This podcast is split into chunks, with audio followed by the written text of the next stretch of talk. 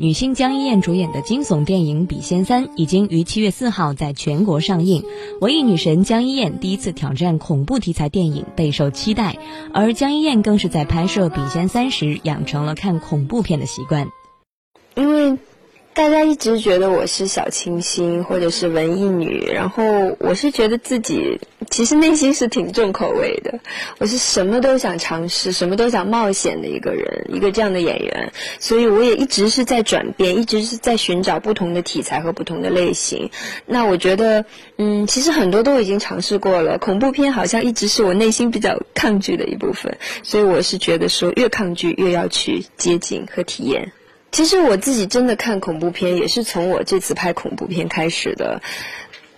我真的挺神奇的，因为我我之前不理解为什么很多人喜欢看恐怖片，我就会觉得这是一种什么心理呢？但是当你自己拍恐怖片、看恐怖片的时候，你发现你很享受那个刺激的过程，那种未知的过程，想看到什么的那种，可能是一种心理悬疑吧。我觉得这个东西挺有意思的，然后好像渐渐的也理解了那些恐怖片迷的一些心理。大众对江一燕的评价大多数是小清新、文艺范儿，不过江一燕却总在寻求变化，在《假装情侣》中饰演野蛮女友，在《笔仙三》中化身恐怖女鬼，在《有种你爱我》中则成了霸气十足的女汉子。用江一燕自己的话说：“我是一只变色龙，总会有新的状态和颜色出现。”我其实不是说介意别人给我什么标签，但是我觉得那是别人对我的一种看法。但是我自己是永远在变的，嗯，我觉得是变色龙，会一直有新的状态和新的颜色出现。这是我我自己喜欢的一个我的性格或者我的生活方式，我的理想，我觉得是不不是一成不变。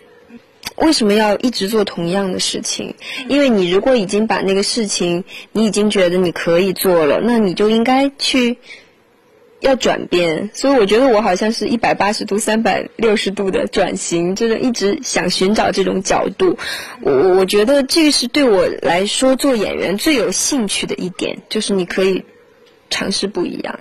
现实生活中的江一燕安静简单，她喜欢旅行与摄影，与大屏幕上那个爆发力极强的女演员差别很大。她很少参加商业活动，就连女明星收获关注度最多的红毯仪式也很少见到她的身影。江一燕身上似乎并没有做明星必备的企图心。其实我生活里也是，因为我觉得我的性格就是很极端的两面，是两个天平，有一面是很。相对保守，相对简单，还有另一另一面是要冲破这些保守和简单，两个东西是挺在一起，是挺矛盾，挺挺纠结的。所以，但是我觉得我现在控制的很好，因为一方面我在电影有一个出口，我可以在我内心狂热的那面，我觉得通过音乐啊、电影啊，我都可以去表达。生活里的话，我觉得这两面。可能在家的时候确实是很安静的，但是我不能一直是在家就那种状态，所以我经常要在路上。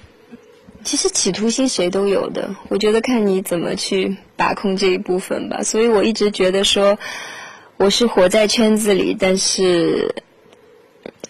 怎么说？我我我是一直跳进跳出的，可能有时候在圈里生活，有时候在圈外生活。我觉得还是要让，可能也许当你对事业啊或者什么欲望很强的时候，我会马上让自己离开，可能去大自然一段时间，又让自己回到最最纯粹的一个一个一个一个状态。所以这一部分是需要权衡，也是其实要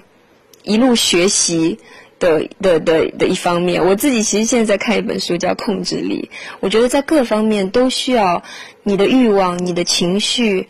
都需要有这样的控制的一部分。